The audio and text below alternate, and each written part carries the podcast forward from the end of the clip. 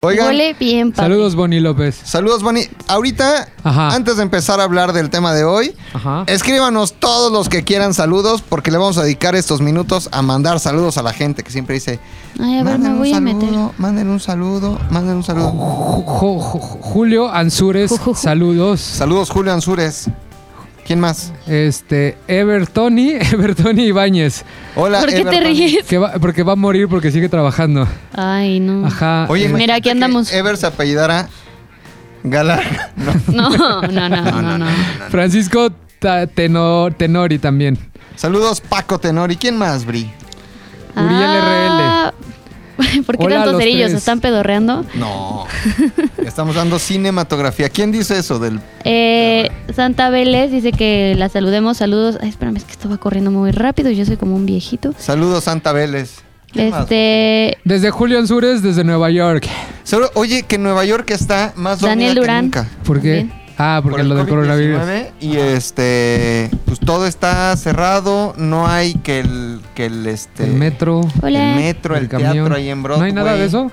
Que la Quinta, que el Brooklyn, no hay nada de eso. Ah, perdón que los interrumpa. Que si gritas en corto, perro fofo. Pero yo no soy el de corto es. perro, es Luis. Este, y ahorita está grabando el rap. está haciendo gente que los confunde, como a Sí. Kenia y a Mariana, a Sí, Fofo y a pedo. Luis. Saludos desde Finlandia, güey. Raf Fábregas. Saludos hasta Finlandia, güey. ¿Sabes por qué se llama Finlandia? ¿Por qué? Porque está. Se suponía que era el fin del mundo. Finlandia. No seas mamón, güey. ¿Quién le puso así? ¿Los pinches finlandeses? güey. Eso no ¿De qué te sabía. Es que Luis comentó. Es neta que le pusieron Benito Camesta. ¿Qué? Perdón, güey. Ah, sí, ahorita vamos a Pati Monroy, saludos, Pati Monroy. Por ejemplo, ¿sabes por Saludos, qué Luis Nicaragua se llama Nicaragua? ¿Por qué, güey? Porque imagínate que el, el territorio o el gobierno de los mexicas Ajá. llegaba hasta Nicaragua. Y Nicaragua quiere decir Nick Anáhuac. O sea, hasta aquí llega el Anáhuac. ¿Y tus saludos? Ay, bueno, ahorita vamos a los saludos. Bueno, Entonces Nicaragua por Nick Anáhuac. O sea, agua que es agua y hasta aquí no, llega el la, agua. la Anáhuac era, digamos, Boni. eh, como, como la urbe o como el dominio de, Ah, de ¿Y qué Tenochtitlan. significa Anáhuac? Muy buena pregunta. No sabes. ¿Una universidad? Ok, tal- Saludos, mi- Saludos a Toronto, Joaquín Sí, Alberto Delgado. Que ya sabe que tú no Claro. eres, pero que grites en corto, perro. no, por no podemos estarnos robando este, Frases. frases. de la otra persona, perdóname. Oye, ¿Qué pasó? en Toronto también hay muchos casos de COVID-19. No sé qué vamos a hacer. Nosotros, qué vamos a hacer. pues ya irnos a trabajar a nuestra casa. ¿Qué más, mi Bri?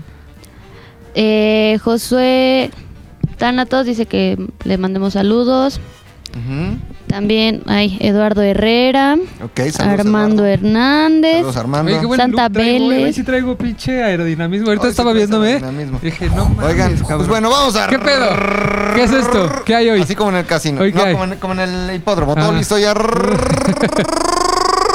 y se abren las puertas. Arranca. Ah. De mi lado izquierdo, derecho para ustedes, Rodolfo Torres Serrano, mejor conocido como Fofo. Fofo. Fofet. Que tiene sus redes sociales Fofito. bien padres, que son fo.fe. Fo.fe es correcto en todas mis redes, güey. Ajá. Foto de la más alta Ajá. calidad. En Instagram, en Twitter, en Facebook, en Flickr. Ya estoy flickereando, güey. Flickereando el ¿Qué es millón.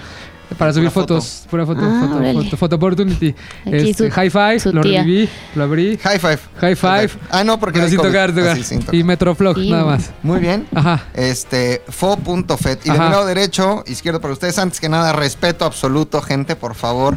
No comentarios vulgares ni soeces, respeto absoluto para Bri. ¿Cómo estás, Bri? Hola, bien. ¿Y ustedes? Muchas gracias por acompañarnos otra vez. Muchas de nada. No, gracias a ustedes. No, hombre. Porque gracias creo que sí les no, gustó. hombre, gracias a ti. ¿Y tú? ¿Tú qué onda?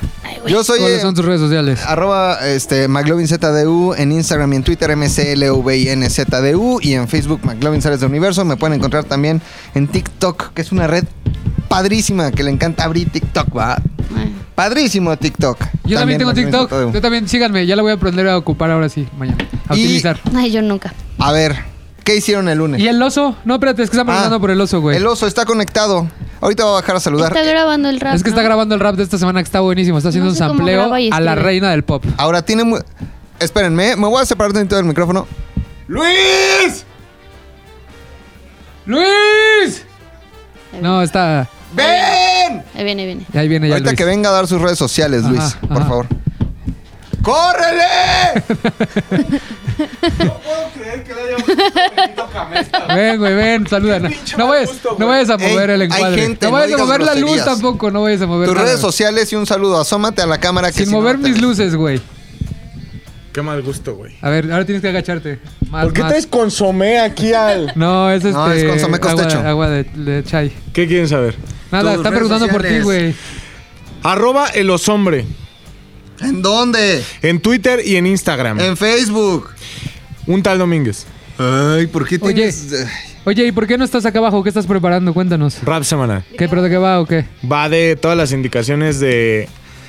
Para que no se salgan de sus casas y no se coronavirus. Oye, que, ya escuché que estás haciéndole un tributo a la reina del pop. A la reina del pop, güey. Sí, la- gringo. yo yo, yo Sí, soy de muy tributos, güey. Sí, güey. La reina del rap, Selena. Reina del, no, reina del rap, Thalía. Reina de la cumbia, Selena. Reina de la noche, Lin May. Lin May, güey.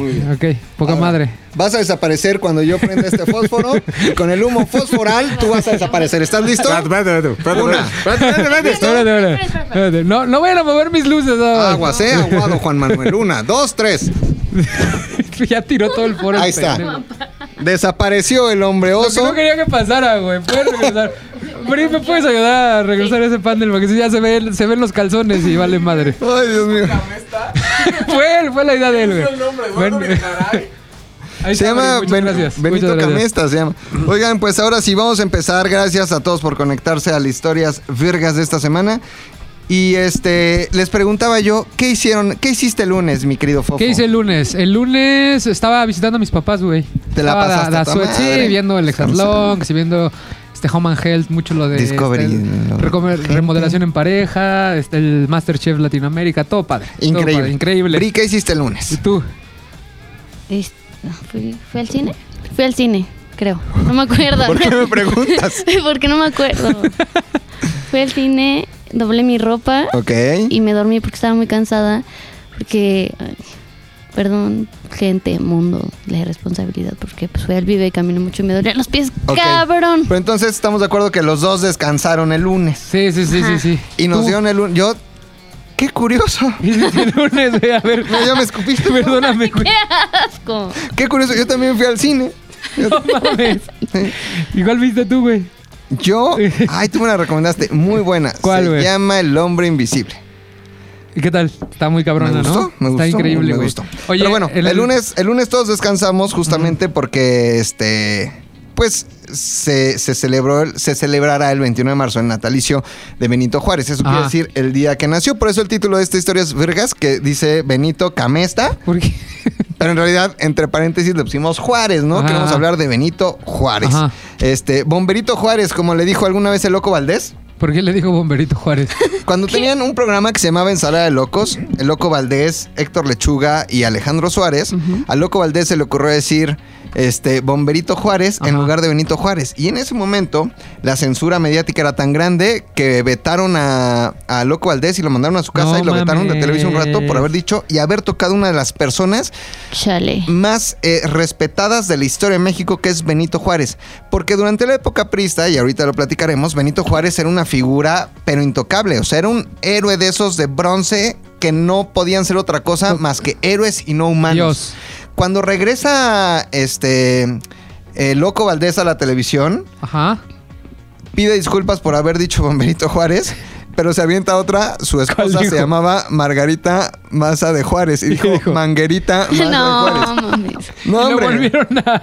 Lo volvieron a. Sí, a vetar un genio, mi. Oye, es como la polémica que acaba de suceder. Ay, güey, alguien abrió el Ay, foro. cabrón. Ay, ay, ay. Es como la polémica que sucedió con Zapata, ¿no? Pero allá sí, en esa época sí lo No, censuraron, en ¿no? esa época era. Sí, fue censurado. Principalmente López Portillo vio en Benito Juárez una figura casi celestial. Y por Ya. eso, eh, este podcast, no dedicado a contar la vida y obra, un poco sí, pero no dedicado a contar la vida y obra de, de Benito Juárez, sino más bien a desmitificar o a quitarle el bronce a, esa, a ese héroe que en realidad también fue muy humano y más humano de lo que nosotros creemos. Va a pasar ¿no? Tony tantito, ¿eh? Para acomodar nuestro foro porque... Ah, el- el muchas lo- gracias, mi Tony. También sí se pudo haber pasado agachado por abajo, ¿no? Pero pues él se atravesó por atrás. Está en su podcast. Pásate. Ajá, entonces Ah, Benito perdón. Juárez. Benito Juárez. Ay, perdón. Eso. Oye, está pasando todo. Hagamos un desmadre de este live. ¿Qué falta? Que entren unos payasos, malabares Ya, un ya, león ya. rugiendo atrás de la Metro Golden Mayer. Ya, es para que vean que está en vivo este pedo. Ahora sí, ya, güey. Ya. Se abre la puerta, baja Luis, se cae la mampara, Todo, suena todo. el teléfono, Todo. circo de tres pistas. Entonces. Benito Juárez, eh, me gustaría primero que la gente nos, nos comentara qué, qué opinan, qué opinan, qué creen de Benito Juárez, pero también que ustedes me dijeran la percepción de Benito Juárez que tienen, que seguramente será eh, como la de la mayoría. Y es que Benito Juárez es probablemente el nombre que tiene más, o la calle, el nombre que tiene más calles en México o la persona Vale. que tiene más estatuas y monumentos en México, porque yo lo he platicado varias veces. Aquellos que triunfan son los que cuentan la historia y en este caso fue la revolución, o, los que en la revolución, eh, que fundaron el PNR y después el PRI, pues contaron la historia que nos quisieron contar para generar identidad, porque es necesario para cualquier país, para cualquier pueblo, tener identidad y tener héroes eh, que, le- que- que nos den identidad. Por eso Benito Juárez. Entonces, Bri, ¿qué sabes de Benito Juárez? Independientemente de cosas, antes, No, así, pues cuando eras según niña. yo no era tan, o sea, ah, cuando era niña me dijeron que era un señor Ajá. indígena, muy bueno, con muchas ganas de superarse, que eso sí creo que es cierto. Eh, pues, si no, no hubiera llegado a donde llegó. Pero que tocaba la flautita y que le Ajá. leía sus ovejas y que de repente, de la nada, empezó a estudiar muy padre, todo muy fácil. Y ya de repente fue presidente y se paró como, según yo, él fue el de la iniciativa de separar la iglesia y De del. Estado, exacto. Ok. Cosa que, bueno, a mí se me hace increíble e indispensable para eh, construir más leyes que aportaran a, a México no solamente desde la religión. Ok. Y, pero también no sé por qué tengo esta percepción de que fue como malo. Es que no sé si malo sea la palabra, pero como que su gobierno no fue tan transparente, limpio y de buenas intenciones como, Ok. como lo sabemos en los libros de historia o cosas así. Seguramente, o sea, hizo aportaciones muy relevantes y no tengo exactamente por qué el dato, pero sé que hay mucha gente que lo, lo catalogaba como una persona mala. Ok. Y alguna vez en un tour por el centro, este, pues supe que tenía como mucho pique ahí con Porfirio Díaz, ¿no? Fue, eh, fue eh, Benito Juárez era presidente mientras Ajá. Porfirio Díaz estaba en el ejército. De hecho, Porfirio Díaz lucha contra los franceses en la intervención francesa, cuando el Segundo Imperio. Pero sí, al final, obviamente hay una disputa grande, como lo hubo en su momento entre Santana Sí. y Comonfort, o eh, San- Santana y Díaz, entre, entre Benito. perdón, entre, y Juárez, entre Juárez y Díaz. Tienes toda la razón, pero justo esa es la percepción. Y no, y no sé quién hizo el, el hemiciclo de Juárez, Ajá. pero justo hay ahí como un dejo de sarcasmo en el cómo está posicionado Benito Juárez sentado en el hemiciclo. Ok. ¿Por qué? Porque traían este pique ellos dos y según entendí en la guía y que me dieron, él está ahí sentado y como con una cobijita y así, es como una burla, es como sarcasmo hacia su gobierno que ya iba terminando y entonces él está sentado como un viejito inválido, como una persona que ya no podía hacer nada por él mismo ni por el país. Y que, y que cualquier parecido con la realidad. Es mera coincidencia. Es mera coincidencia. Y tú, mi querido Fofo, este. Voy, voy, voy, voy, Nancy. Sí, si quieres, ¿Qué dale. pasó? Sí, no, no te preocupes. ¿Qué pasó? Este. Justo lo que nos platicaba Bri es la percepción de mucha gente que tiene al respecto de, Juárez. Porque desde niños nos enseñaron que Benito Juárez era un indígena o era un indio eh, que se superó y que llegó a ser presidente. Pero ni fue el único ni el último, porque también lo fue Porfirio Díaz, que también era indígena, también lo fue Victoriano Huerta, que era indígena. Entonces, el mérito y lo que le tendríamos que aplaudir a Benito Juárez no está en el hecho de ser indígena. Y ahorita iremos desmenuzando poco a poco a la figura de Díaz. Sin embargo, eh, pues él nunca tuvo el argumento de sus raíces para, para poder defenderse. Es decir, nunca lo vio como una fortaleza y nunca llegó con él y le dijo, yo soy indígena y me superé. O sea, Oye, yo yo, so- soy indígena. yo soy indígena y mírame, me superé. Jamás lo hizo. De hecho, ahorita empezaremos a entender cómo es que Benito Juárez eh, terminó con los usos y costumbres de muchos pueblos indígenas porque era un liberal. Benito Juárez era un liberal. Ok. Lo que quiere decir liberal es que eres liberal en tu forma de pensamiento y eso implica también la parte eh, cívica o la parte de las leyes y la parte económica. Si hoy Benito Juárez estuviera vivo, sería el principal promotor del Tratado de Libre Comercio. Si hoy Benito Juárez estuviera vivo, sería el principal promotor de las importaciones y las exportaciones. Benito Juárez era un liberal. Acuérdense que el liberalismo económico, el laissez-faire, el dejar ser, el dejar pasar, tiene que ver con que el dinero entre y el dinero salga. Pero bueno, ahorita platicaremos de eso. Entonces, primero y antes que nada, ¿quién era Benito Juárez? Benito Juárez nació en el año de 1806 Seis. en Seis. Gue- Guelatao. Latao, Oaxaca. Oaxaca. Exacto. ¿Qué significa Guelatao, güey? Noche onda. Ah, les- me adelanté a las preguntas que se iban a ir haciendo. No, no. No, no, no. Noche Ah, bueno. onda en Zapoteco, ¿cierto? Zapoteco, sí. Este. Uh, ¿Qué pasó? Era- no, adelante, adelante. Tú no lo voltees a ver, tú concéntrate en esto. Perdón, pues soy que nueva, no te me, lo que me, distraigo. Es como cuando Andrea Legarreta está en hoy y le hablan en el chicharo, no se distraen ni preguntan, ¿qué dijeron? Es que, por, perdón, pues por eso no soy actriz, por eso no, no, no le sé a la cámara, me pongo No te nerviosa. preocupes. Entonces, nació en eh, Guelatao, Oaxaca, era un indígena Sí. zapoteco. Acuérdense que en Oaxaca, y Oaxaca va a ser fundamental en lo que hoy platicaremos, porque no solo ahí nació Benito Juárez, sino que la principal crítica hacia Benito Juárez se centra principalmente en algo que pudo haber sucedido en el istmo de Tehuantepec, ¿Qué cosa? el Tratado MacLean Ocampo, del que platicaremos más adelante. Órale, porque Ok. eso sí no sé qué es. Ahorita vamos a platicar del, del MacLean Ocampo. Pero entonces nace en 1808 en Guelatao, Seis. Oaxaca. Mil- 1806 en Guelatao, Oaxaca. ¿Y cómo es su infancia? Eh, pues a mi parecer bastante triste porque quedó como huérfano de todos lados. Cuando él tenía tres años, eh, se muere, creo que su mamá, no sé quién muere primero, si su mamá o su papá. Pero pues los dos murieron cuando él tenía más o menos como tres años y se quedan a cargo de sus abuelos, que se murieron también súper poquito tiempo después. Y entonces él se queda a cargo de su tío. Se va con un tío, ¿no? Eh, sí, este, porque sus hermanas grandes pues ya estaban en eso de que echaban el novio. Ya sabes y la- son las de Creo- que son bien Guelatao. ¿Neta? ¿Tú anduviste con una de Guelatao? no? Sí, sí, mucho tiempo, güey. De hecho, yo este, fui Benito Juárez en la primaria. Entonces, real, real. ¿Sabes ¿En por qué? serio? Súper real. ¿Sabes por qué, güey? O sea, de las ceremonias y así. Eh, es- Este pedo es muy teto, güey.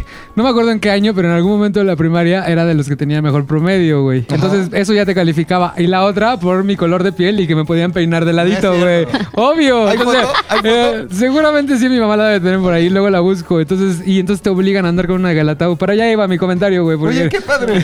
Órale. Sí, güey. ¿Fuiste algo de niña en la escuela? Como que la corregidora. Este. Sor Juana. Sandy en Vaselina. Ah, bueno, Y pues. Batgirl. en- es que en mi primaria tenían como. Era. eh, pues la mitad del día inglés, Inglés y la mitad. mitad ajá, español. o sea, bilingüe. Y nos ponían una cosa que se llamaba Club de Conversación o Conversation Club. Este, ya, perdón, Por mamona. Este. Y nos ponían a hacer obras de teatro, como cada dos meses. Entonces. Sandy. Fui, eh, fui Pilgrim también en, en Thanksgiving. Thanksgiving. Y ya después me empezó a dar mucha pena todo. Ok. Pero nunca fuiste acá, este, heroína nacional. No. Yo sí fui Francisco Madero. ¿Fuiste Francisco Madero? De- Pero eras de los malos, ¿Fue bueno? primaria. Fue bueno. Bueno, bueno. Decía, Bueno. Con ciudadanos, bueno. si os convoco para que toméis las armas y derroquéis al gobierno de Díaz. ¿Por qué hablaba en ese, en- de esa forma? ¿Sí hablaban en Así esa hablaba. época? Ajá, era. No es únicamente por el atentado que cometió durante las últimas elecciones, sino para salvar a la patria del porvenir sombrío que le espera bajo su dictadura. Y todos los niños que estaban como abajito Ajá. de la aplaudían y decían ¡Eh! Eso me valió que me llevaran a concursar a, a- a un este encuentro de oratoria que no se llevó a cabo, Mm. desgraciadamente, pero me llevaron a la CEP como finalista ¿Neta? de oratoria. por Qué ser cabrón, güey. Ah, sí, Madero. había muchos concursos de la CEP, ¿no? Yo estaba en los Sí. del coro. Oye, Del himno nacional. Ajá. ¿y por qué crees que, en qué momento cre- crees que se haya perdido esa forma de, de hablar, güey, del México anterior? Yo, yo creo que fue. eh, al estamos micro. hablando como. Yo creo que de mediados del siglo XX, es decir, por ahí de 1950 en adelante. Si ustedes recuerdan o tienen familiares, a lo mejor, eh, o son del interior de la República y tienen familiares ya de edad. Hay gente que sigue hablando con ese tipo de expresiones y hay gente que sigue diciendo, este, por ejemplo, eh, Naiden. Hay gente que sigue Naiden. diciendo Naiden Ajá. que, que se ha ido perdiendo. Hay gente que sigue eh, eh, hablando con la S que es una derivación de dijisteis. Ajá. Dijisteis. Pero viene de allá. No es que sea como dijo dijiste. Ay, qué naco, ¿no? Ajá, o sea, ti- ah, tiene que ver con eso, como que Pues se es fue como derivando el ¿no? Sí, y o el lenguaje ejemplo- siempre va transformándose. Claro, mi papá todavía dice, este, ojalá. No sé por qué hay gente que dice Que llueva ojalá, café del otros campo. Ojalá. Ojalá. ¿No? Que quiere decir primero Dios. Ajá. Pero bueno, entonces fuiste Benito Juárez. Sí, güey. Estuvo muy cagado. Voy a ver si tengo. ¿Qué? Fui o me lo imaginé, pero yo me acuerdo haber sido Benito Juárez. Eso, poca Sí. madre. Ajá. Bueno, Benito Juárez, y, y hablando justamente de la niñez que nos platicaba Bri de Benito Juárez, fue un niño que nació en San Pablo Guelatao y que únicamente hablaba zapoteco. Sí, hasta que se le murieron los papás y se y luego los abuelos y se fue con el tío. El tío eh, trabajaba en un lugar como de ay, ¿cómo se llama esto? De pastoreo de, de ganado, de ovejas y así. granja, En una granja, perdónenme.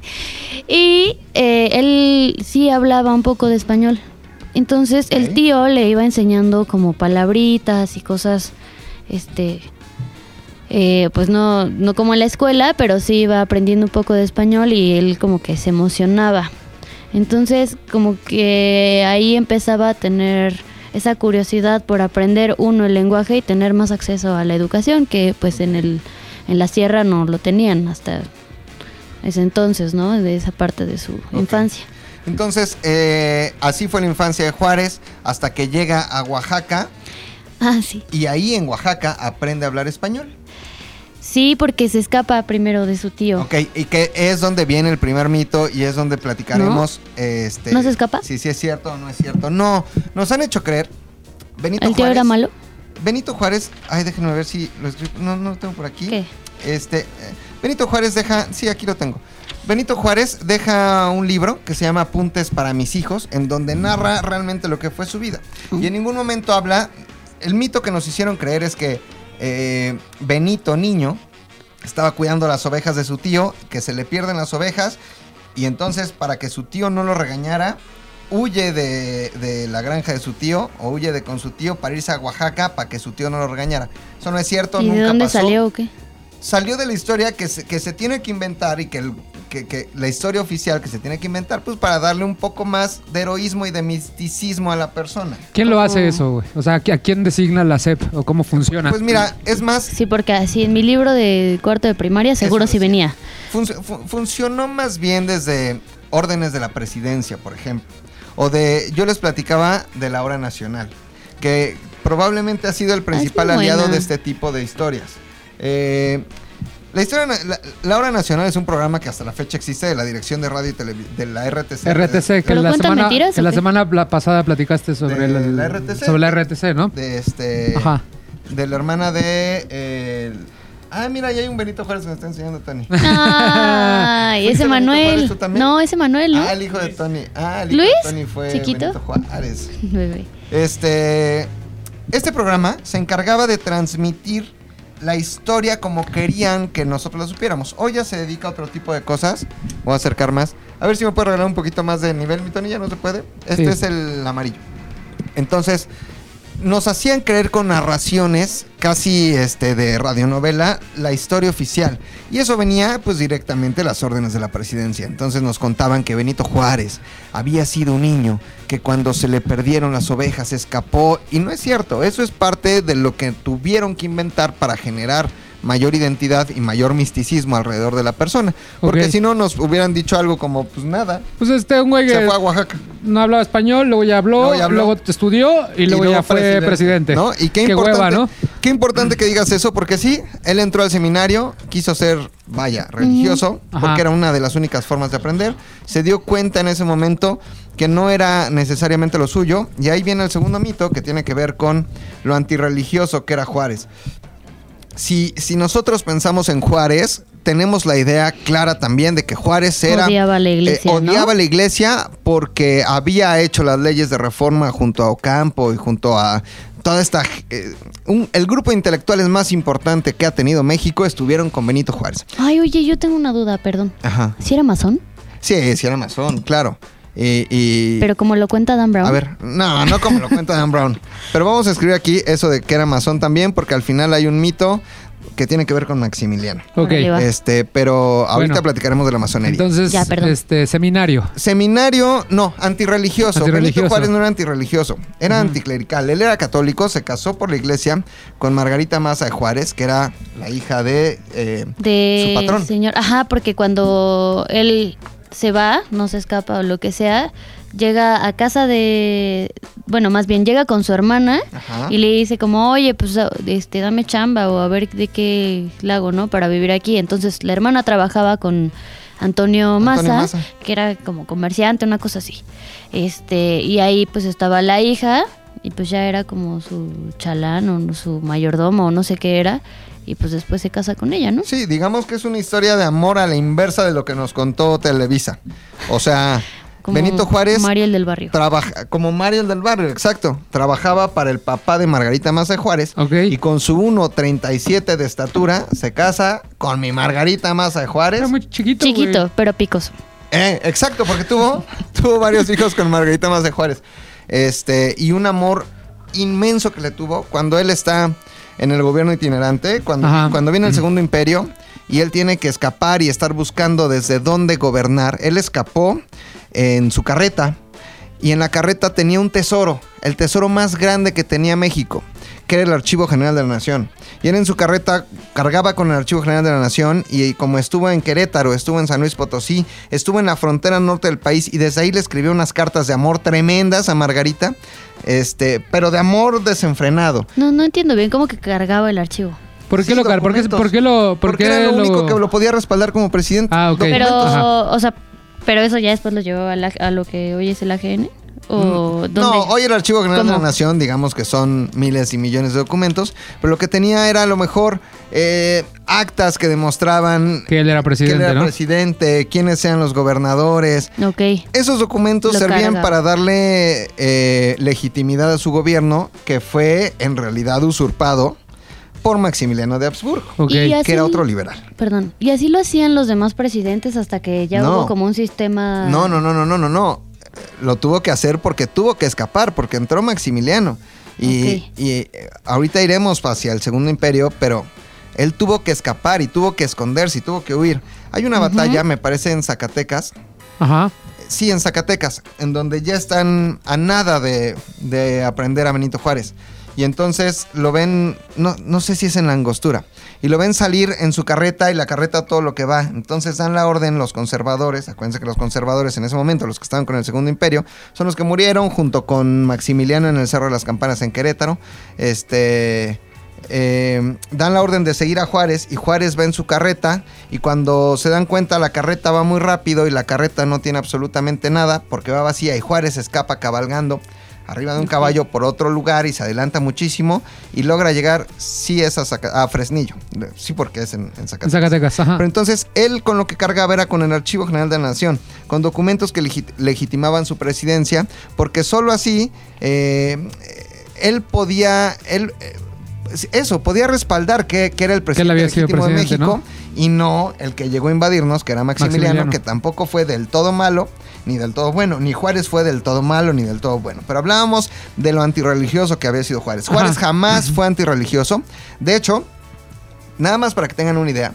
Benito Juárez estableció en las leyes de reforma que era una separación clara entre la iglesia y el Estado, los días oficiales que el gobierno no tenía que trabajar. Y uno de esos días, obviamente estaba la Semana Santa, eh, obviamente estaba eh, el 12 de diciembre. Entonces, uno de los días que la gente no tenía, no tenía que trabajar era el 12 de diciembre.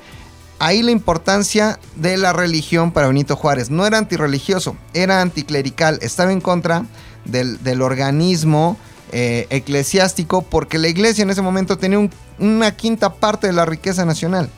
La iglesia era inmensamente rica. Entonces lo que Juárez dice, y esa es una gran parte, y eso es valiosísimo, como decía Abri hace rato, es separar a la iglesia del Estado.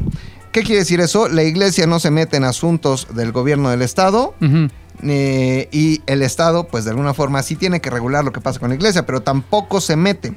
Es decir, somos un Estado laico. Somos un Estado que no tiene religión oficial.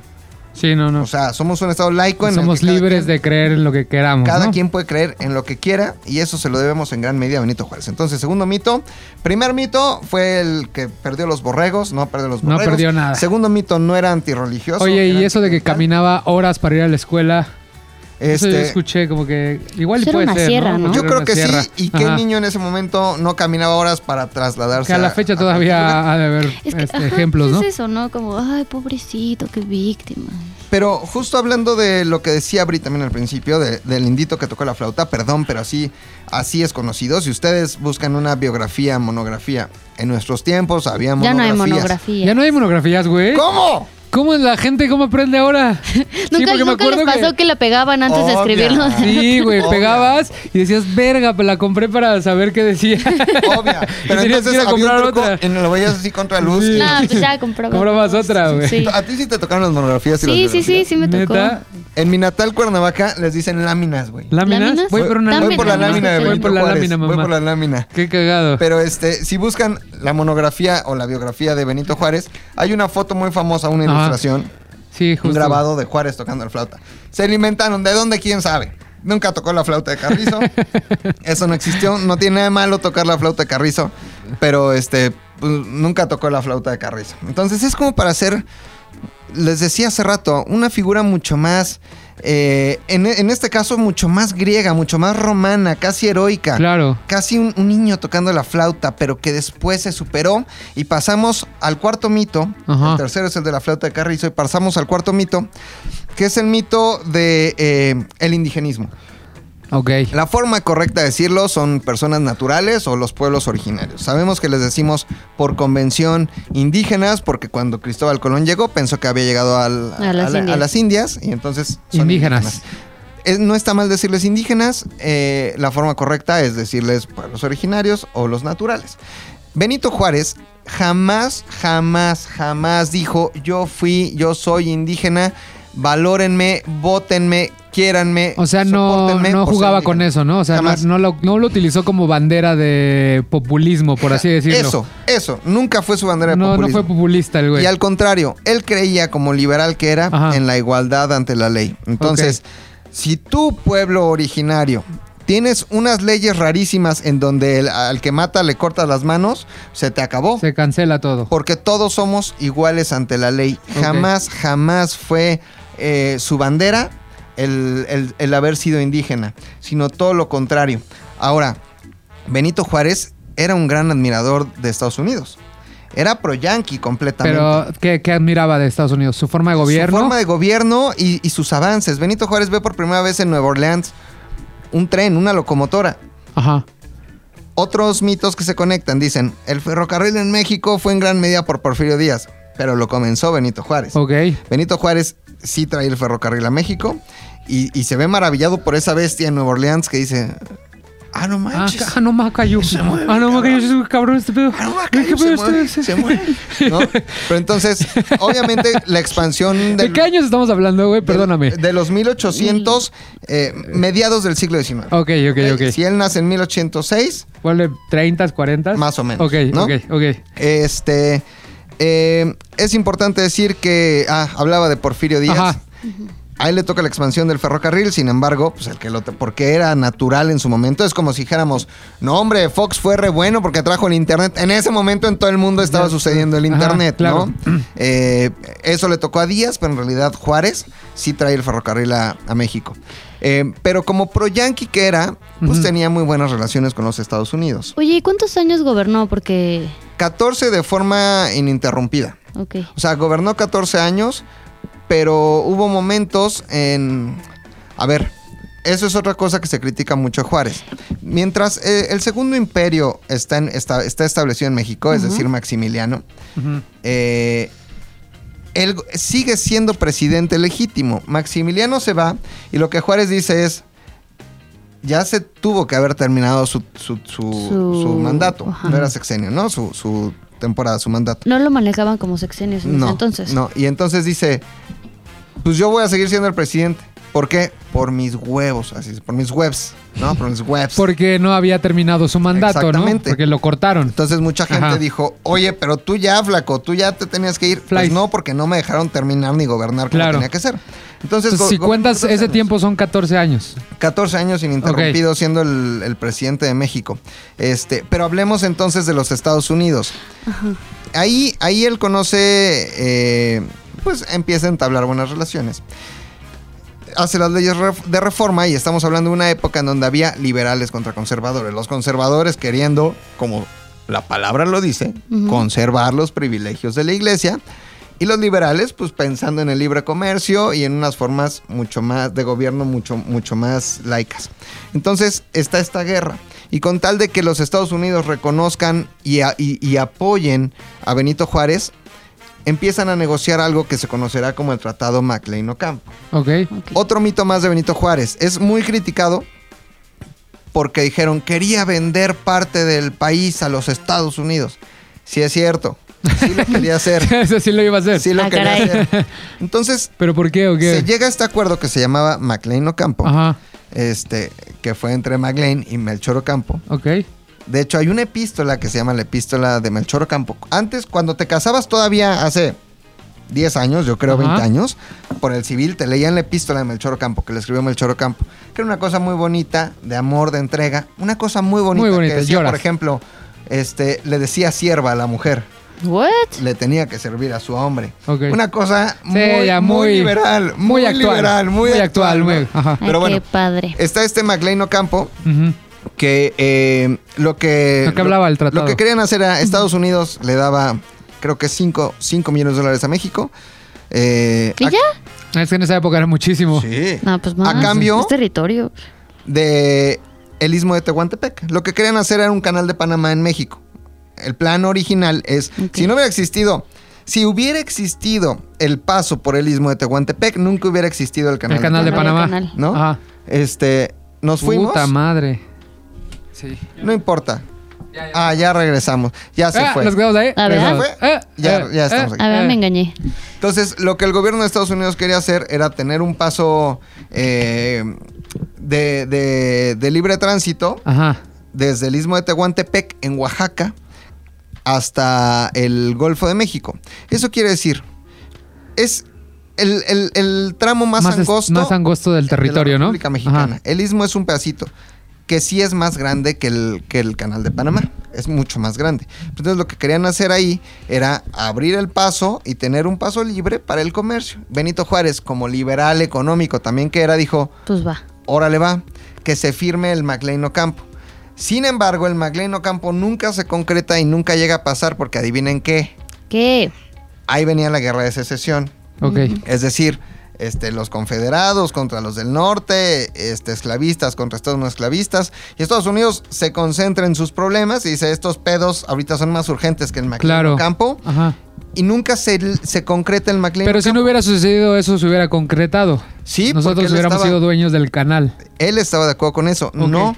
Tal ¿De vez, quién es? tal vez de Estados Unidos. Y además cedían la Baja California a los Estados O sea, Unidos. era ceder la Baja California, tener un canal que no era nuestro y ya, por 5 millones. Sí. Pues no, es una estupidez, ¿no? Y más que eso, pues por tener el reconocimiento del gobierno norteamericano. Por su apoyo Eh, a, a- a- a- a ser reconocido como el presidente y no los conservadores. Pero entonces, eh, ¿tuvo la intención? Sí la tuvo. Lamentablemente sí la tuvo. ¿Se concretó? ¿No se concretó? Hay quien defiende el hecho de que él ya veía venir la guerra de secesión y que dijo... Dio por su lado, ¿Que fue por güey. Ah, que choro? casi casi fue, no pasa nada, pedo, no pasa no nada. pasa nada. Aquí, pero no, es como ahorita salir a la calle, subirte al metro y decir, no pasa nada, no pasa nada, no pasa sí, claro que Podría, podía pasar. podría, ¿no? Entonces, este, pues nunca se fueron en McLean Ocampo, sin embargo, mm, ¿Qué sí pasó? estuvo a nada de traicionar a la patria. A la patria. ¿No? O sea, sí, sí, sí, sí, sí. Eh, ¿Qué otra cosa? ¿Qué otra cosa podemos hablar de, de Benito Juárez? Ah, hablemos del Segundo Imperio.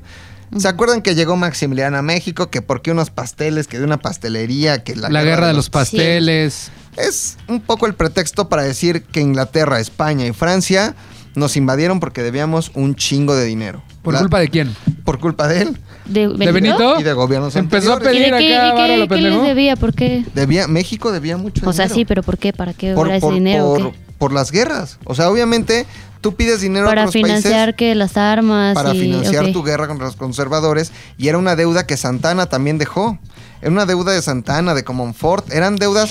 Cualquier país tiene una, una deuda externa. Sí, claro. O sea, cualquier país necesita dinero de los más ricos pues para proyectos de desarrollo Es industrial. que a eso iba con cuando te preguntaba que cuántos años duró su gobierno, porque, o sea, se le acuña como lo del ferrocarril a Porfirio, pero entonces empezó desde Benito y las Sí. deudas, o sea, pues proyectos buenos, malos, deudas y todo, pues vienen desde presidentes anteriores y Claro. las cosas no terminan hasta que pues No, va el deuda- siguiente, ¿no? Y esa deuda no ha parado. Y esa deuda todavía existe. Y, Y y es tú y tus hijos y tus nietos y tus bisnietos. Pues ya es como impagable, ¿no? ¿No? Es, es completamente impagable, pero bueno, es como deberle Electra, pues le sigues pagando tu mensualidad. ¿no? Chiquito. vitalicia. Entonces México estaba endeudado con estos países. Eh, hay un conflicto en esta pastelería, en una pastelería de un francés, un francés que había trabajado en la corte francesa, que tenía una pastelería muy rica en México, se armó un desmadre con, con unos militares que estaban ahí, eh, rompen rompen la hacen desmanes en la pastelería, él se queja con su embajada y ese es el pretexto para que soldados franceses nos invadan, llegan el 5 de mayo, a, a- bueno, la batalla del 5 de mayo, llegan a, a la costa de Veracruz, el 5 de mayo llegan al fuerte de Loreto en Puebla, está la batalla con Zaragoza, con Juárez, que, con Díaz que llena un soldado, y es cuando derrotamos, derrotan, la neta, Derrotan, yo no estaba, sí. a los franceses, los repliegan. Ellos, los acapuaxtlas, los, re- los repliegan, pero no del todo. Cuando Zaragoza manda la carta al presidente que dice las armas nacionales se han cubierto de gloria, que la traía antes el billete de 500, pero Ah, ya, existe ya no billete el de Zaragoza. Ajá. este, al año siguiente regresan los franceses y nos chingan. Nos chingan. Oye, tengo una duda de ahorita de lo que mencionaste. ¿Cómo funcionaba eso? ¿Por qué tuvieron libre tránsito de Veracruz a Puebla, güey? Este, muy buena pregunta. Te, te lo- te lo voy a explicar en cuanto se apague la bomba. Oye, ¿podemos mandar saludos, güey? ¿Podemos mandar saludos? Claro, mandemos Sí. saludos. Este, si quieres léelos tú, amigo.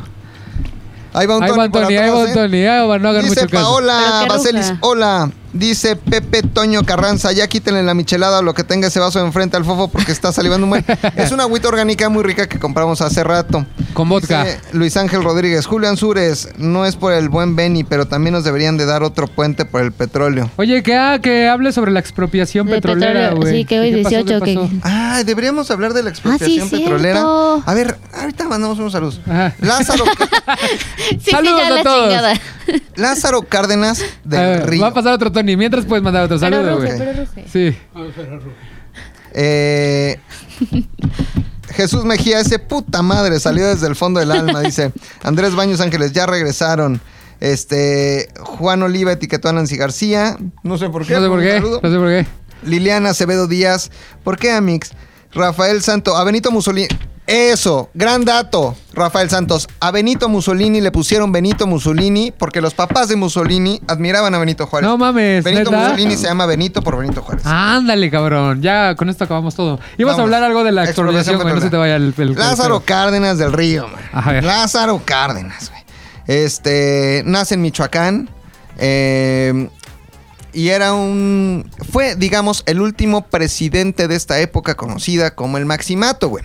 El Maximato fue una época presidencial en donde había un gran manejador de los títeres, que era Plutarco Elías Calles, y después Ajá. estuvo Emilio Portes Gil, pero también estuvo este Portes Gil. Después de Portes Gil, ¿quién siguió? Ah, no sé, yo, no, yo no había Este, nacido. ¿Quién siguió después de Portes Gil? ¿Tú viviste esa época? Este, no, dice que no, no había nacido. El último presidente del Maximato ¿Quién siguió? Ustedes saben. es Escríbanos. este Lázaro Cárdenas. Ok.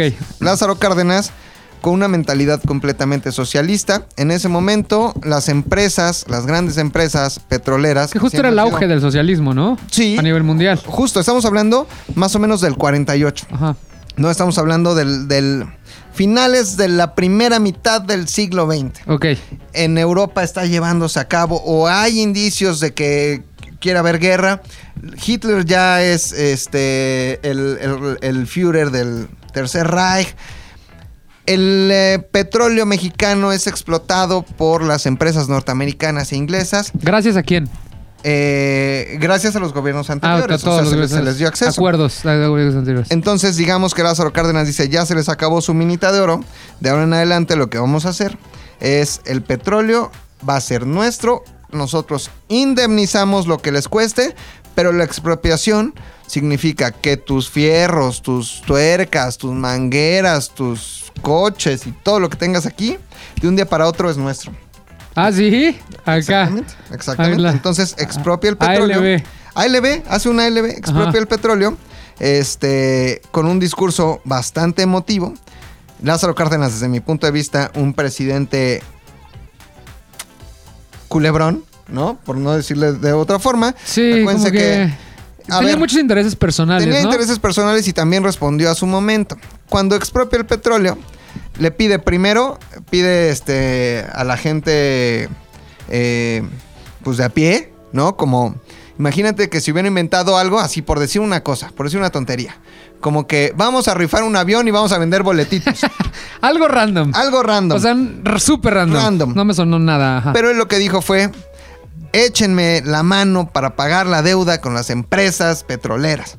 La gente que tenía dio, la gente que me dio tenía dio, pero la gente que no tenía también dio. Llevaban gallinas, llevaban puercos, la gente se quitó los anillos, las cazuelas, la gente se desprendió de todo con tal y de el que Lázaro discurso fue, nos están chingando el petróleo, Claro. necesita ser de nosotros. Claro. Aflojen, a pagar la aflojen deuda. lo que haya. que obviamente representó nada Sí, claro, para la deuda. claro. Pero bueno, este, así es como lo hace. Entonces, en ese momento, Inglaterra.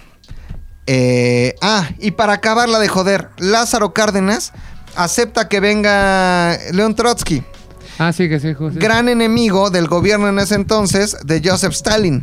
Para acabarla de joder, teníamos como enemigos a Estados Unidos, a Inglaterra y a Rusia, los aliados en la Segunda Guerra Mundial, cerrándonos las puertas económicas y, y con conflictos, eh, digamos, geopolíticos. Por culpa de, Por culpa de Lázaro, Cárdenas. Entonces Lázaro Cárdenas le empieza a vender el petróleo a la Alemania nazi y ahí se desata el pedo y le dice a los Estados Unidos, nada más para que se den cuenta, chavos, yo tengo el apoyo de Alemania, tengo el apoyo de Italia, tengo el ¿Qué apoyo de? Japón. ¿Qué hiciste, ¿Qué pendejo? hiciste? ¿Qué ¿Qué hiciste? Entonces, al final, eh, digamos que todo este conflicto geopolítico por la expropiación petrolera se la perdona a Estados Unidos, eh, a cambio de que el petróleo se lo dejara de vender a la Alemania nazi. Eh, y bueno, un gran mito también, porque el petróleo es de todos los mexicanos y hasta el día de hoy yo no he visto Que sea tuyo. Oye, que... ya me dijeron que, ya nos dijeron que me- MC, Au. MCV Víctor, es como tú, MCV Víctor. MCV. Que es Pascual Ortiz Rubio. Pascual Ortiz Rubio, Ya se después nos había Lázaro olvidado. Cárdenas. Muchas gracias. Ok. Estábamos en Benito Juárez, Juárez, mano. Benito Juárez. ¿En qué íbamos? En el segundo imperio. Ajá, güey. segundo imperio. Ajá. Nos invaden soldados españoles e ingleses. Los españoles y los ingleses ven que no les conviene mucho, logran negociar con Benito Juárez, se regresan a sus casas. Unos allá en este London y otros Ah. allá en lo de París, pa- en París. en lo de no, lo de este Allá. chorizo. Ah, ¿es Toluca. ¿Puebla? Toluca. España. Ah, ok. ¿España? Ok, ok. Ah, me ¿Pueblo no dijiste, güey. ¿Por qué el libre tránsito? Ajá, ¿cómo es que llega, desembarcan en Veracruz Ah, sí, y llegan a Puebla caminando como Juan por su casa No, a atacar, les, güey? les costó un chingo de trabajo. O sea, sí hubo batallas para llegar a, a Claro. Puebla. Veracruz Ajá. resistió. Eh, eh, Veracruz siempre se ha caracterizado por defender a los intereses nacionales. Claro. Lo hizo con in- intervención francesa, la norteamericana. Pero Puebla, que es un estado ultra conservador, Ajá, siempre se caracterizó por abrirle la puerta a los extranjeros. ok. De hecho, recibieron muy bien a los gringos. Cuando la inv- in- invasión norteamericana, recibieron muy bien eh, la gente de a pie y el clero ¿Neta? a, a Maximiliano. El clero en Puebla es importante, predomina. Puebla Claro. es muy mocho. Sí, de alguna sí. forma, ah, hay que Hay decirlo muchos así. estados. Y el Bajío, ¿no? Pero a diferencia de otros que sí son mucho más abiertos. Entonces, sí tuvieron. El paso natural para llegar a la Ciudad de México es llegar a Veracruz, atravesar eh, todo el estado de Veracruz, llegar a Puebla. O sea, tienes que subir Ujú. Coatzacoalcos, Minatitlán, Córdoba, Fortín, bajar Fortín y llegas a Puebla. Y de Puebla está el paso de Cortés, que son entre el Istla y el Popo. Y llegas a la Ciudad de México por acá atrás. Es un terreno muy difícil también de atravesar, ¿no? O montañoso, sea, tiene, ajá. pero se puede pasar. Al final se puede pasar. Entonces los franceses regresan al segundo año y eh, se establece el imperio. Invitados principalmente por los conservadores y uno de esos conservadores, de nombre Juan Epomuceno Almonte. Juan Epomuceno Almonte, así se llamaba. no, no Juan- me estoy riendo del nombre. Nepomuceno No, tengo cinco años. Así se llamaba. Juan Epomuceno Almonte Hijo, de este, adivinen de quién era hijo. De, ¿De Luis. De José María Morelos y Pavón. Ah, ok. Que a, Ah, pesar, sí. que a pesar de ser padre, igual que Miguel Hidalgo, Tenía sus- sus, sus que veres y todo, ¿no? La única diferencia entre Hidalgo y Morelos Ajá. es que Hidalgo eh, tenía sobrinos o tenía hijados. Ajá. Y Morelos tenía hijos, es decir, todos eran hijos. Solo que este güey, perdón Hidalgo, les decía ahijados. y ese otro güey, perdón Morelos, Ajá. les decía hijos porque Morelos tuvo hijos antes de hacerse O sea, padre. ya él dijo. O sea, se no fue cosa como Sí. de que le faltaran los votos, fue que ya tenía hijos Ya tenía y el otro sí los tuvo como ¡Eh! en los votos y les decía, no, es que es mi sobrino, mi ahijado. Le encantaba la vida alegre a Hidalgo. Pero bueno, Juan Epomuceno ¿Quién diría Almonte, que con esa pelona conquistaría? Pues es que, o sea, imagínate que se la sobabas así y una cosa muy Ay, no, bonita. de- de de guácala. Hidalgo. Una cosa muy bonita. Guácala. Entonces, eh, Juan Epomuceno Almonte, el hijo de, de José María Morelos y Ajá. Pavón, es uno de los que va hasta Europa a invitar a Maximiliano a que venga. Que es otro tema y luego lo platicaremos Sí, sí, y le sí. dedicaremos un capítulo completo Habrá que al apuntándolo junto con el de Che que tenemos pendiente, ¿eh? Che, Siria. 18 de Che, marzo. Siria. Che, Siria. Ya, todo muy de, bien. es de Maximiliano. Maximiliano. Ahí muy está, bien. ya lo Qué rápido apuntaste. Entonces se establece el segundo imperio en México, cosas importantes que platicar cuando Maximiliano llega al Palacio Nacional, no puede dormir en las camas por las chinches y duerme en una mesa de billar, porque las chinches que había en Palacio Nacional, donde vivía Benito, eran tremendas. ¿Han entrado al Palacio Nacional, al museo? No, No. yo no. Vayan. Ajá. Está la cama de Benito Juárez, está en la, la oficina de Benito Con Juárez. chinches y toda la onda. Ah, sí, la puedes agarrar y te la comes, Ok, ¿no? ok. Es una experiencia bien padre ir a Palacio Y entonces Nacional. de ahí decidió el castillo, ¿o cómo fue? ¿O qué, o Sí, qué? sí, sí, sí, sí. Ajá. Después de pasar la primera noche, dice, ¿sabes qué? Aquí está cabrón. Valedor no. Vámonos al castillo de Chapultepec, Ok. ¿no? Que era una propiedad que no necesariamente fue hecha como un castillo. Ya platicaremos también en algún momento la historia del castillo de Chapultepec. Pero ahí se establece el segundo imperio. Maximiliano de Habsburgo, Habsburgo. de ¿Era el esposo de Habsburgo, Carlota? Era el, era el esposo de Carlota. La loca. Exactamente. Carlota la loca. Era bien celosilla. Ay, Ajá. perdón, me voy a acomodar. Adelante, adelante. Eh, tú estás en tu programa, estás en, tu live, aquí no hay pedo. Deliciosos Oye, sí, chocolates ¿de quién Carlos? Yo quería Vamos ya a les probar había uno. echado el- Estamos quién son? patrocinados hoy, ¿viste? Nos podemos- Coca-Cola, Ahorita vi que todos se bajaron su agua y yo ahí. ¿Quieres Mira. Carlos V? No, quiero Carlos V. Luke Stride, A Coca-Cola ver. y Carlos V. ¿De quién es, eh? Y Tuyo. Pulque. Gracias. Es mío, cómanselo. Gracias, Pau. Ahorita. este, Todo bien, todo bien. Oye, saludos a Coraline Jones, Mm, Andrea me Baños estaba anotando Ángeles, A ver, ayúdenme con- Jesús, Ahora Jesús tengo- Magia. tengo la A ver, por chocolate favor, aquí. ayúdanos, mi Bri. por Tú favor. léelos porque me estoy comiendo. Jorge Macías Morales. Se solicita su colaboración para localizar al niño Jorge Macías Morales, a César, Gilberto Aurelio, Andrea Baños Ángeles, Nirvana Más, Nirvana Mar, Mar, más Mar, bien, Mar. Gabriel Mendoza Osorno, es nuestro Gabo. Ah, Sí, se Gabo, Gabazo vi- vi. A Ruth Ceja, Ajá. a Cerón Emanuel, a Luis Chano Ojeda, a Francisco Cano. Luis Cano Ojeda, a Francisco Barajas y a Eli Melqueter Ramírez. El Lique Merquete Ramírez. Órale. Muy bien. Ok, Maximiliano. Durante toda esa época, Ajá. eh, Bueno, a ver. El. Benito Juárez es cuando tiene que huir, cuando establece el gobierno y las resistencias de diferentes puntos de la República. ¿Quién lo ayudaba? Eh, los liberales, Los liberales. eh, justamente. ¿Dónde estaba Porfirio Díaz, no? Sí, Ok. sí, por ejemplo. Ok. donde estaba este eh, Ocampo, Ocampo. ¿no? Y, y- y grandes pensadores y grandes militares también. Pero entonces hay cosas muy importantes que decir del Segundo Imperio, principalmente que existe este gran mito de eh, que Benito Juárez le perdonó la vida a Maximiliano de Habsburgo, por lo que nos platicaba Bri hace rato, Yo que les platicaba. que era masón. Ah, sí. Ah, a ver, a ver, cuenten ese pedo. Maximiliano era masón, Benito Juárez era masón. Maximiliano era liberal, a pesar de haber venido a establecer un imperio en México, era liberal. Benito era liberal también. De hecho, eh, hay, hay una plática o hay una discusión entre Maximiliano y el Papa, eh, en donde le dice Maximiliano al Papa, es que la gente no quiere un Estado religioso, ¿por qué no hacemos un Estado mucho más liberal? Y el Papa le dice, no, usted está para obedecer las órdenes del Papa también. Entonces, Maximiliano era un liberal y al final, como todos sabemos, muere fusilado en el Cerro de las Campanas, que se han ido, le dicen el Cerro de las Campanas, porque hay unas piedras así, de este tamaño, que tú les pegas con otra piedra así Y resuena. y resuena como una campana. En ese cerro, que hoy está conectado con la con Querétaro ciudad, ¿no? En Ajá. ese momento era, era mucho más lejos. Eh, fusilan a Miramón, fusilan eh, eh, a, a Maximiliano. Maximiliano. Ay, De hecho, Benito Juárez nunca conoce a Maximiliano, jamás conoce a Maximiliano hasta el día de su muerte. Hasta, hasta el día del fusilamiento, conoce el cadáver. Dice, ah, ni pedo, brother. Pero ¿para qué te vienes a meter a territorio que no, no era, era tuyo, ¿no? Eh, pero el mito dice que, Max- que Benito le perdonó la vida a Maximiliano porque ambos eran masones. La justificación para ese mito es que en El Salvador hay una persona que tiene.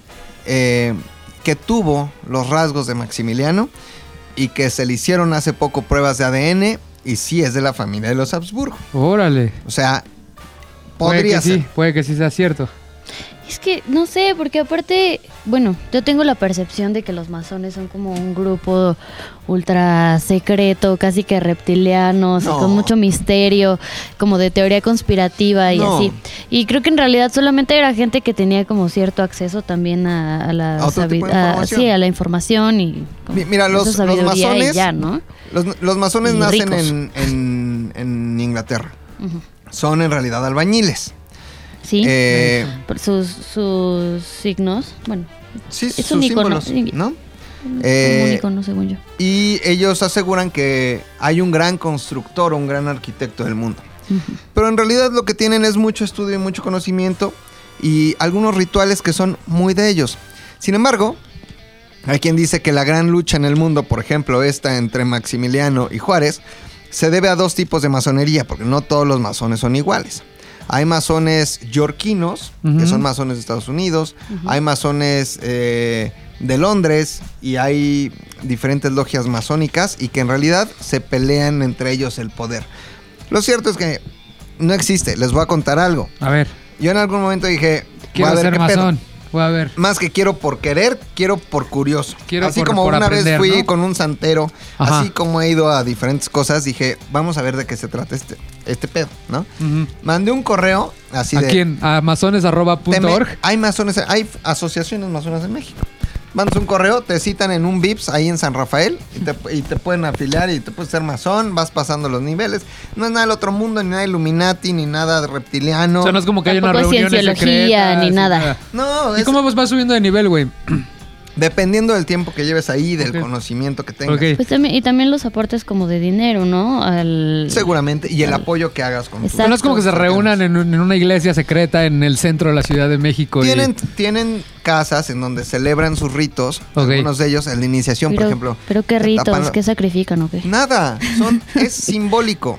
Por ejemplo, cuando eh, entras o es tu iniciación, te tapan los ojos y es como una forma y te hacen recorrer unas escaleras, llegas a un lugar en donde están todos vestidos con sus túnicas y entonces es como morir a tu vida de ignorancia para renacer a una vida de conocimiento. Ok. Pero todo Ah, es simbólico, ¿no? No matan chivos, Sí, no, no, ni gallinas, ni- O sea, no se crean nada de esas cosas. Yo, en, en lo personal, las teorías de la conspiración, como que... Ah, yo Ah, digo hueva. que hagan un Z de aire de eso.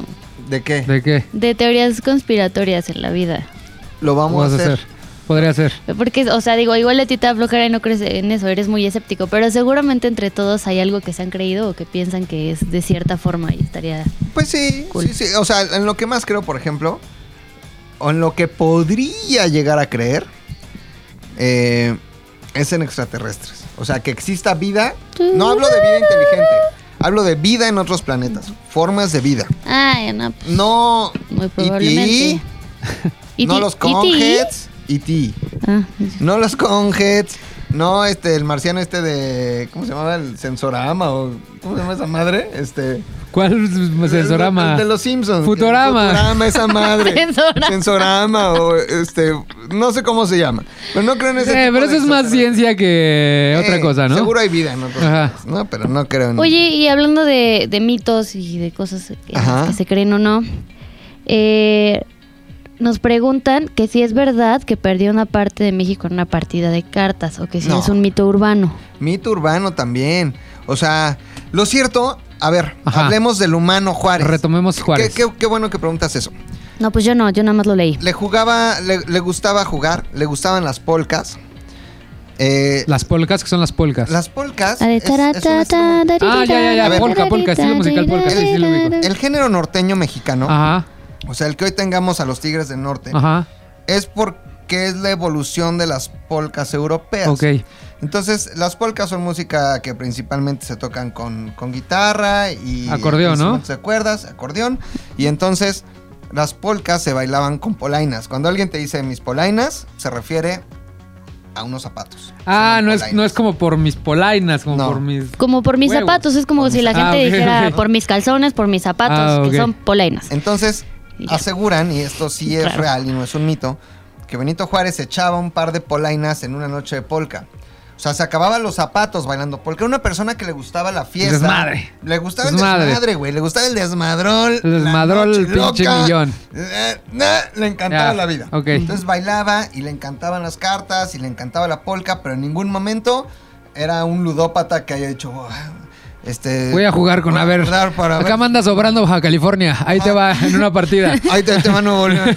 Sí, no, pues tampoco es como que digas, me sobra, ¿no? Pero la emoción. No. No. Así hay gente que pierde todo en la vida. ¿Y qué Ahora- más, güey? Ahora, ta- entonces, eh, hablando por ejemplo de las polcas, estaba este pueblo eh, polco en el norte del país, eh, al, al que Juárez le, le- le declara la guerra de una forma importante. Entonces, ahí viene el siguiente mito Juárez. Defensor de los indígenas. Ya lo dije, pero quiere- quiero que quede muy claro. No fue el defensor de los indígenas, fue el defensor de la igualdad.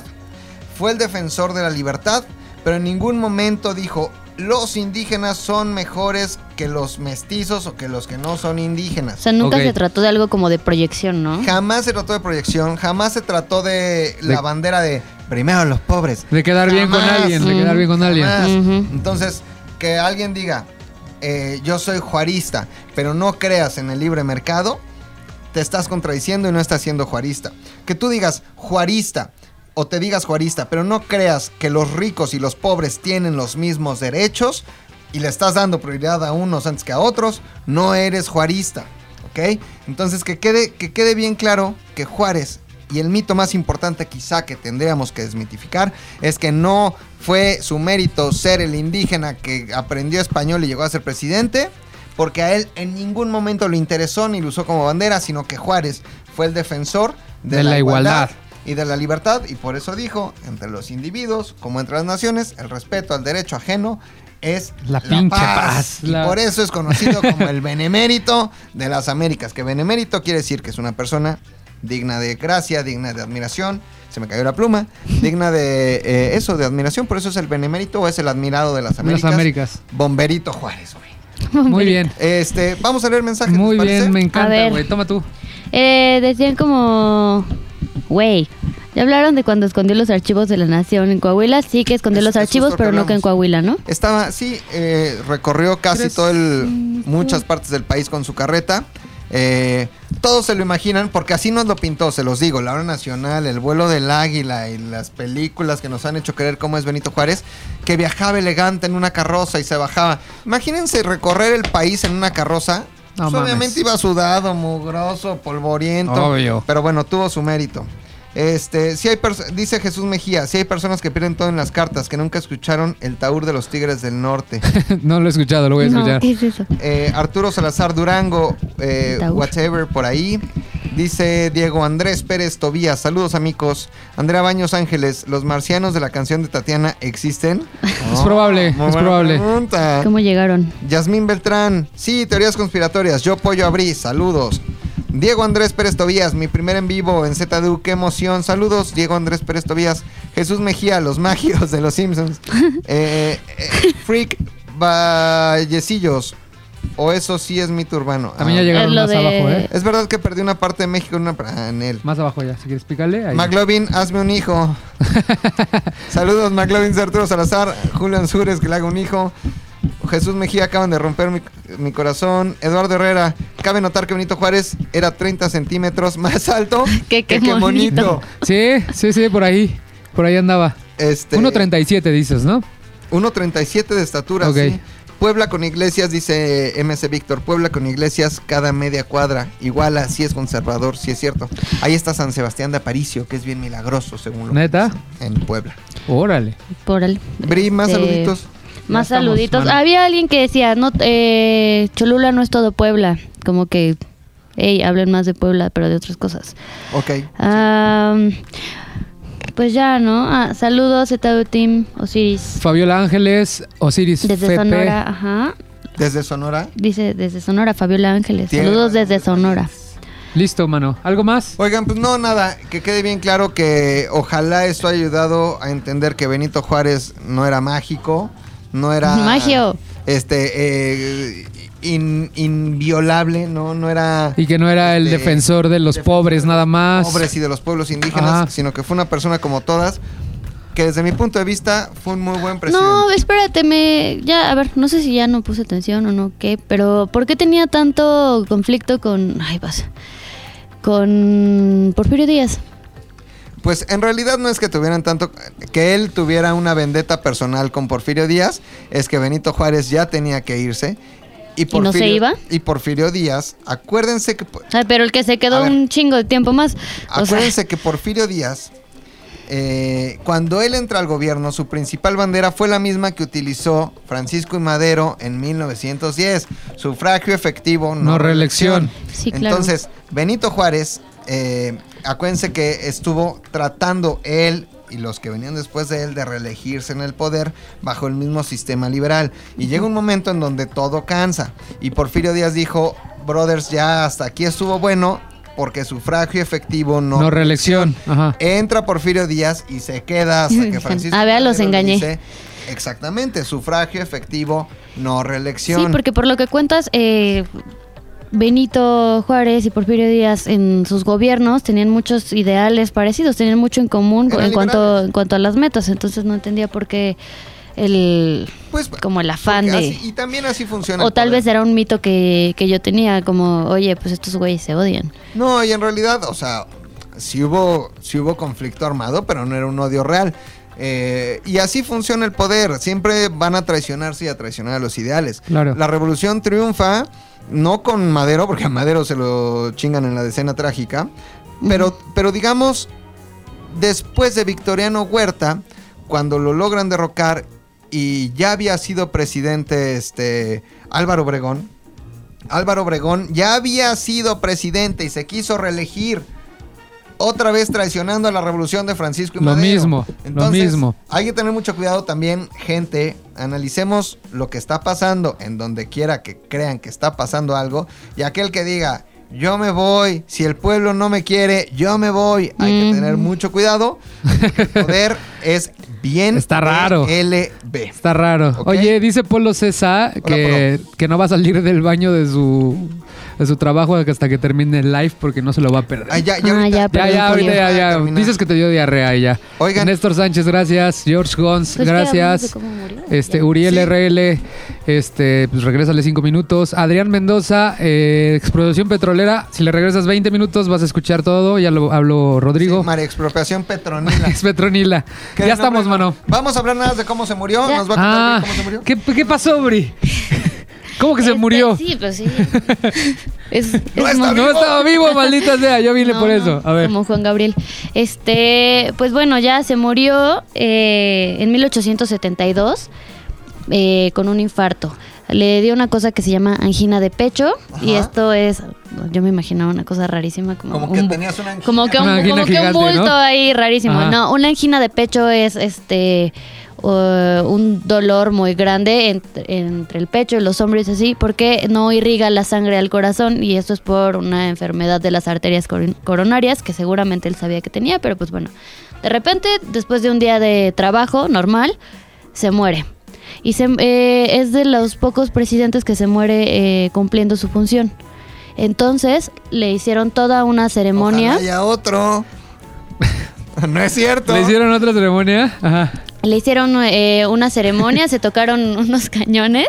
eh, inmediatamente después, para avisarle al pueblo que había muerto, se hizo toda una peregrinación, embalsamaron el cuerpo.